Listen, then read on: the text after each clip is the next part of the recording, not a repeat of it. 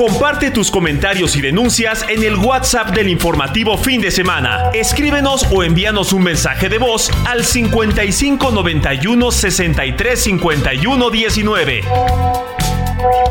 No estoy triste, no es mi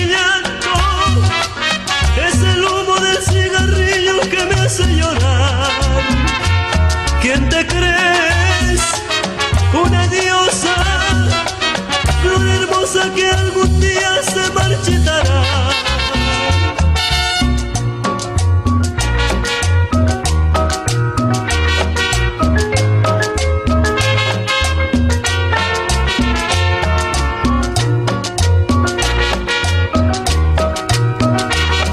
Mire, al inicio del informativo de fin de semana le decíamos de la importancia de este domingo 15 de enero de 2023 porque hay una aprobación al nuevo reglamento de la Ley General para el control del tabaco que entra en vigor a partir del día de hoy. Y no es cosa menor. Queda prohibido fumar en cualquier espacio público en todo el país, así como exhibir productos de tabaco en establecimientos y cualquier tipo de publicidad. ¿Qué tanto podrá influir esta medida para los fumadores en sus hábitos de consumo? Bueno, pues restauranteros, tabacaleros e incluso la industria farmacéutica ha puesto el grito en el cielo porque dice que esta medida les va a afectar, pues sí, en sus ingresos, pero argumentan que también en la cadena productiva.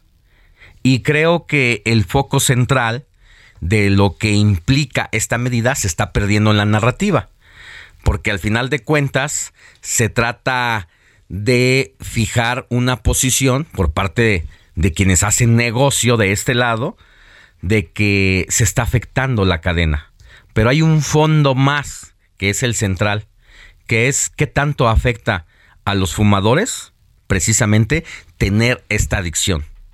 Las muertes, las enfermedades y sobre todo los recursos públicos que destina el Estado a través de la Secretaría de Salud para atender estas problemáticas de salud generadas por el abuso en el consumo del tabaco.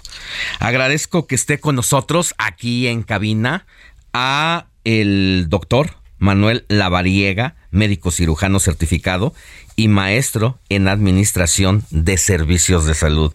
Doctor Manuel Lavariega, muchas gracias por estar aquí. Al contrario, muy buen día. Es un gusto estar aquí con todos ustedes y con el auditorio también saludarlos. Y bueno, pues ponerle pies y cabeza a esta ley, a esta nueva norma de que a partir de hoy ya no vamos a poder llegar a la tiendita de la esquina, a la farmacia o a la tienda de conveniencia y que lo primero que se nos aparezca en la cara es las cajetillas de cigarros. Sí, sin duda esta regulación tiene tres contextos, ¿no? El político, el social y el de salud. Vamos a platicar justo del de salud y fíjate que tengo aquí datos que son bien importantes que publicó la propia Organización Mundial de la Salud y refieren que el tabaco mata hasta la mitad de las personas que lo consumen. Entonces, fíjense el impacto que tiene justo hoy esta condición. Cada año más de 8 millones de personas mueren a causa del tabaco a nivel mundial. Más de 7 millones de estas defunciones se deben al consumo directo del tabaco. Pero alrededor de 1.2 millones son consecuencia de la exposición de no fumadores al humo de las personas que sí lo hacen. Los fumadores pasivos. Los fumadores pasivos. Aún con la ley de hasta 2000, si no me equivoco, 2008, 2009 se aprobó esta ley que prohíbe que prohibía la fumadera en lugares públicos. Es decir, antes viajábamos en el avión, o estábamos en el cine y la gente fumando al lado. La gente fumaba sin ninguna restricción y a pesar de ello, fíjate cómo el tabaquismo pasivo afecta tanto a las personas que no, no tenemos este hábito. En el 2020 se calculaba que el 23% de la población mundial consumía tabaco. 23%, 23%, o sea, dos y media personas casi de cada diez. De cada diez a nivel mundial. Fumaba. Fumaban. Y de ellos, de este porcentaje, el porcentaje mayor de fumadores era de hombres en una proporción de seis hombres por cuatro mujeres.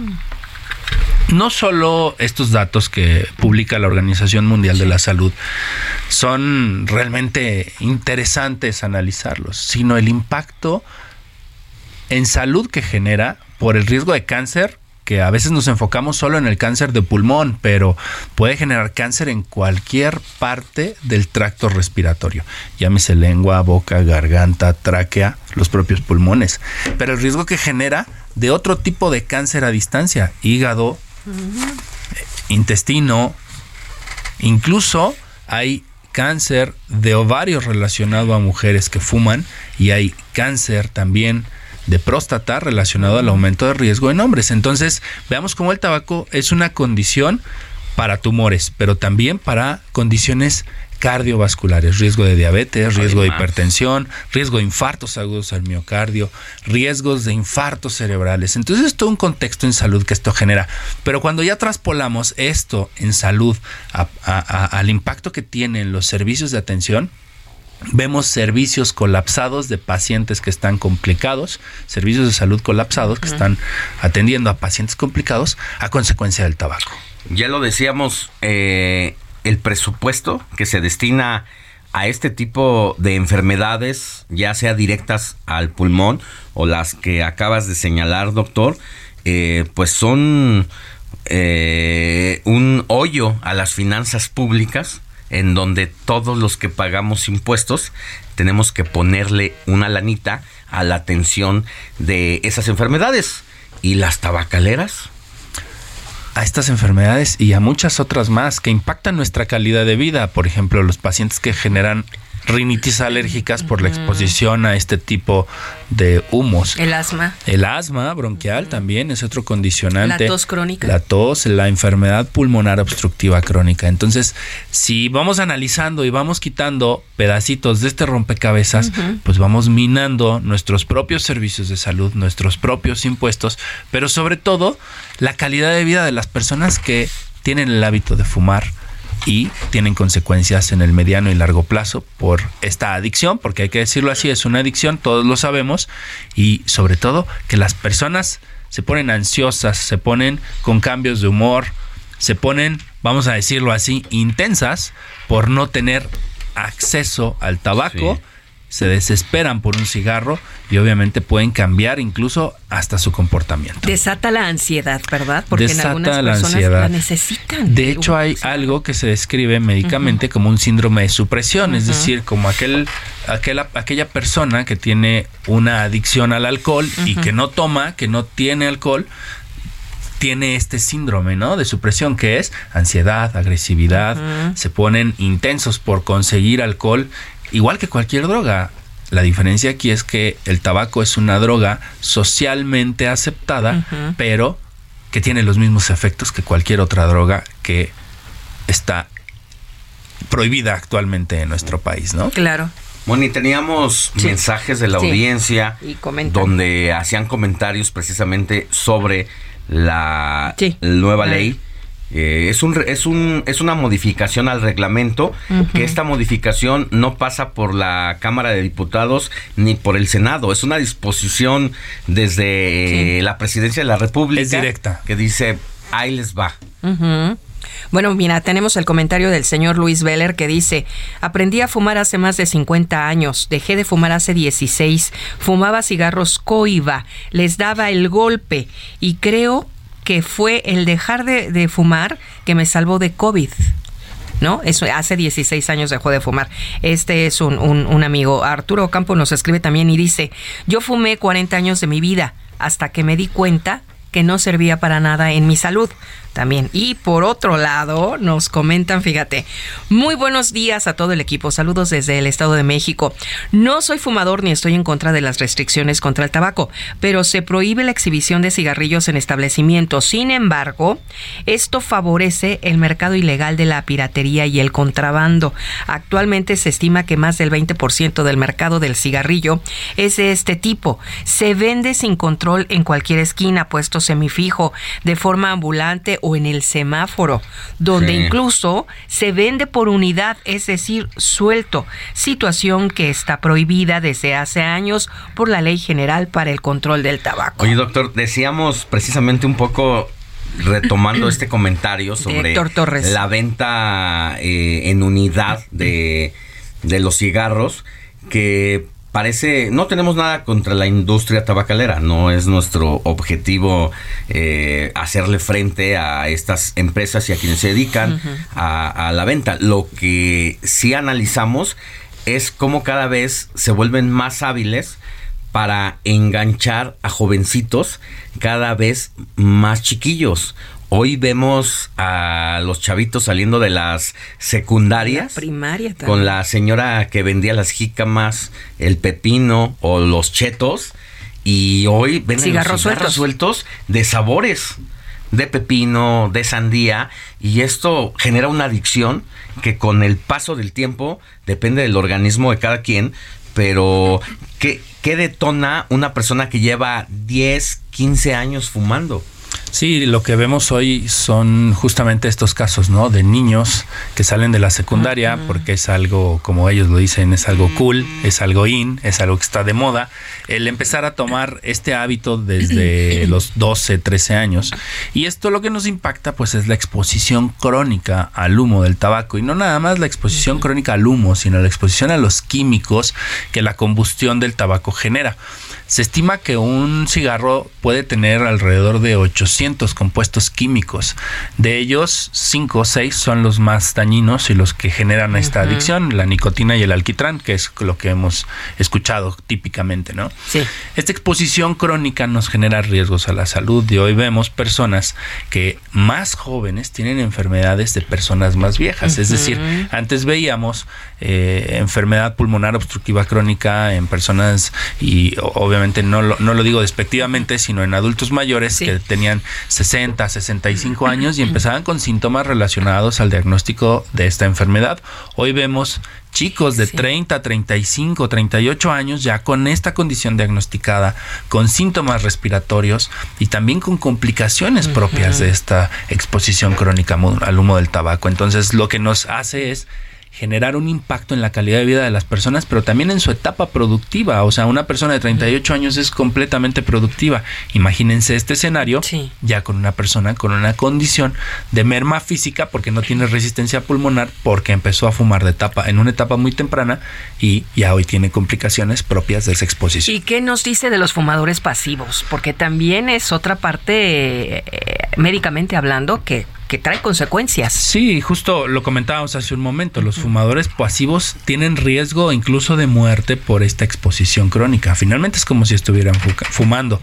Casos típicos que nos llegan al consultorio, mujeres que nunca han fumado, pero sus esposos, su esposo o su pareja fuman, tienen años con eh, esta exposición y llegan con condiciones propias de la exposición pasiva a este humo del tabaco con diagnóstico de bronquitis, de enfisema pulmonar, de enfermedad pulmonar obstructiva crónica. Doctor, en México eh, pues tenemos desafortunadamente varios campeonatos. Uno de ellos es la obesidad y otro de ellos es el consumo de tabaco. ¿Esto a qué se debe? ¿La cultura? Somos un, país, eh, desafortunadamente, hablando de temas de salud, que hasta que no nos duele o hasta que no sangra o hasta que no nos complica o nos mata a alguien de nuestra familia cercana, tomamos conciencia. Y esta em, cultura, vamos a decirlo así, esta idea, pues nos genera un impacto importante. Hoy todo el mundo puede decir, pues a mí no me va a pasar, o solo poquito o ya la próxima semana empiezo o después lo hago. Y eso es lo que nos trae consecuencias. Platicábamos hace un momentito que hay a nivel mundial tres pandemias identificadas y que tienen un impacto realmente severo. La obesidad, el tabaquismo y el COVID. Y en los tres tenemos lamentablemente pues esta... Em, vamos a decirlo así, esta ventaja sobre todos los países. Esta actividad eh, nos lleva a una condición de riesgo importante y sobre todo pues nos lleva a consecuencias y a complicaciones. Sabemos que combinación de factores de riesgo generan consecuencias y lamentablemente la mayoría de la población en este país tiene sobrepeso u obesidad. Lamentablemente la mayoría de las personas en este país ya ha tenido COVID y se ha complicado. Y se complicó por eso, y con el cigarro peor. Yo creo que usted veía en el consultorio las personas, pacientes que llegaban y que decían, bueno, tengo estos síntomas, es COVID, y con cigarro. ¿Qué, qué diagnóstico? ¿Qué futuro? Imagínense, llegamos a ver pacientes con este riesgo, o sea, imagínense, con COVID, fumando y con oxígeno señor debe dejar de fumar, señora debe dejar de fumar. Y es que no pueden dejar el tabaco. Entonces, imagínense el riesgo de tener un cigarro prendido con un taque de oxígeno. Primero, el riesgo de la explosión, ¿no? Dos, imagínense con COVID y aún así con dificultad respiratoria y su cigarro puesto. Porque era como una especie de ansiolítico. Sí, claro. Entonces, son casos que de verdad son sorprendentes, pero existen. Entonces, creo que más que generar, obviamente, estas políticas restrictivas, estas políticas que son tajantes, que son cuadradas, generar educación en la población, generar educación con políticas públicas efectivas que realmente tengan un impacto de prevención. Esto no lo vamos a tapar de la noche a la mañana, pero tenemos que hacer énfasis en nuestros niños, en la gente, en la población en general, para decirle el cigarro te daña y te puede costar la vida. Y no solo a ti, sino si fumas en tu casa, a tu familia. Sí, y para abonar con dato duro al tema central de esta temática es los costos médicos para atender a la población que no cuentan con afiliación a las instituciones de seguridad nacional, de seguridad social, se aproximan a 48.223 millones, es decir, 19 veces el presupuesto ejercido en prevención y atención del tabaquismo y son mayores al total de la recaudación estimada para 2020 de los impuestos especiales sobre productos y servicios al tabaco. Es decir, los impuestos que se cobran, que cobra el fisco por la venta de tabacos, no llegan a la mínima de todas las atenciones que se requieren. Tenemos un boquete en las finanzas públicas en esa enfermedad. Sin duda, y sobre todo, no solo esto que tú bien comentas, sino todo el impacto que tiene este efecto dominó desde nuestra casa hasta los consultorios, las unidades de salud, los hospitales y sobre todo el tema de discapacidad que dejan las personas. Pues una situación que nos ayudas a poner en el, contexto más allá de lo que se diga si, si el hecho de exhibirlo en el a la vista del público nos va a generar un mercado negro, yo creo que no el mercado negro se genera cuando hay la prohibición total, cuando se impide la legalidad o no se permite. No está diciendo esta propuesta que se prohíba la venta. Simplemente está diciendo no más bombardeo a la vista.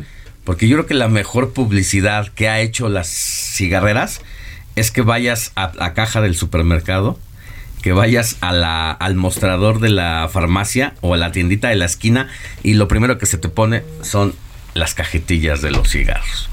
Nada más está diciendo escóndelo un poquito. Escóndela, pero pues también creo que tiene un impacto en generar este efecto inverso, ¿no? Eh, que, pues, regularmente se tiene con el consumo del tabaco, que es, ya lo vimos con las políticas previas, ¿no? Que ponían imágenes en las cajetillas que lejos de ayudar, pues no... ¿Y no, sí se puede, doctor Manuel, dejar de fumar? Sí se puede. Sí se puede, pero ¿cómo?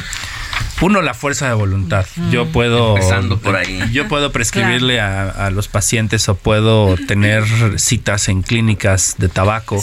Eh, de hecho, hay una clínica en el Instituto Nacional de Enfermedades Respiratorias, que es una clínica para dejar de fumar, y algunos otros hospitales también tienen estas clínicas.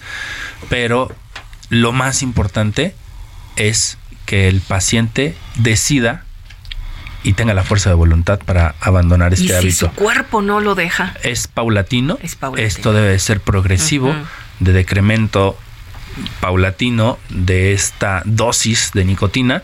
Fisiológicamente existe un efecto en donde unos receptores se saturan de la nicotina y estos receptores a nivel celular requieren de estas eh, concentraciones. Entonces, cuando lo vamos haciendo paulatinamente, son programas que tienen mucho éxito y los pacientes abandonan este hábito. Es, desintoxicar, ¿verdad? Literal. ¿Y los cigarritos de vapor y eso ayuda?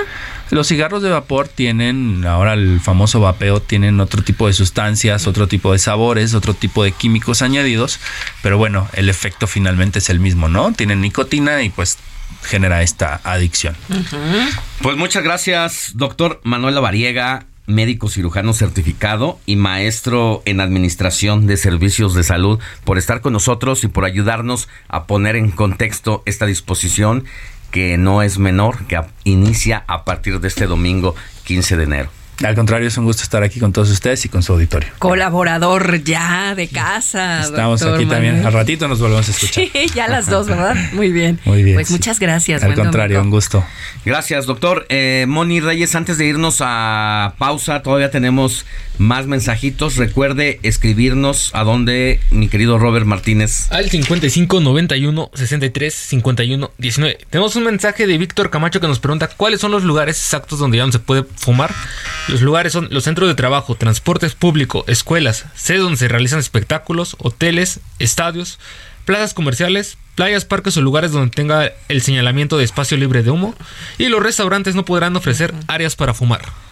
Bueno, ese es todo un tema porque claro. casi casi no podían ofrecerlo o a menos que fuera en terrazas o áreas abiertas, pero eh, bienvenidos a México que se podía casi en cualquier restaurante encontrabas un lugarcito, aunque fuera en una área cerrada. Así es. Pero ya, se va a prohibir. Bueno, esperemos que dé resultado esta medida, ¿verdad? ¿No, doctor? Así es. bueno, pues tenemos otro saludo del maestro Héctor. Ah, no, no, ese es el de la salsa, ¿verdad, Héctor Lavoe? Dice: Saludos, Alex. Soy Jesús Díaz de Azcapotzalco. La forma correcta actualmente para no herir susceptibilidades hablando de otra cosa es preguntarle a alguien: ¿Ya tienes pareja? Ah, es que hablábamos. Ah, saludos. Hablábamos si Robert tenía novie. Novie.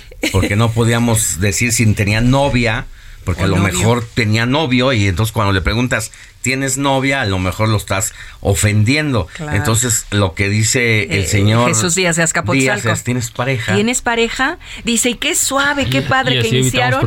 Que iniciaron con una rica salsa del maestro Héctor Lavoe. Ay, bueno, pues muchas gracias, ¿verdad? Ya tenemos más saludos, pero al ratito. Vamos a una pausa y volvemos con más información.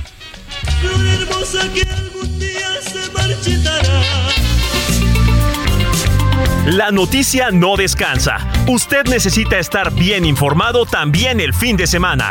Esto es Informativo El Heraldo Fin de Semana. Regresamos.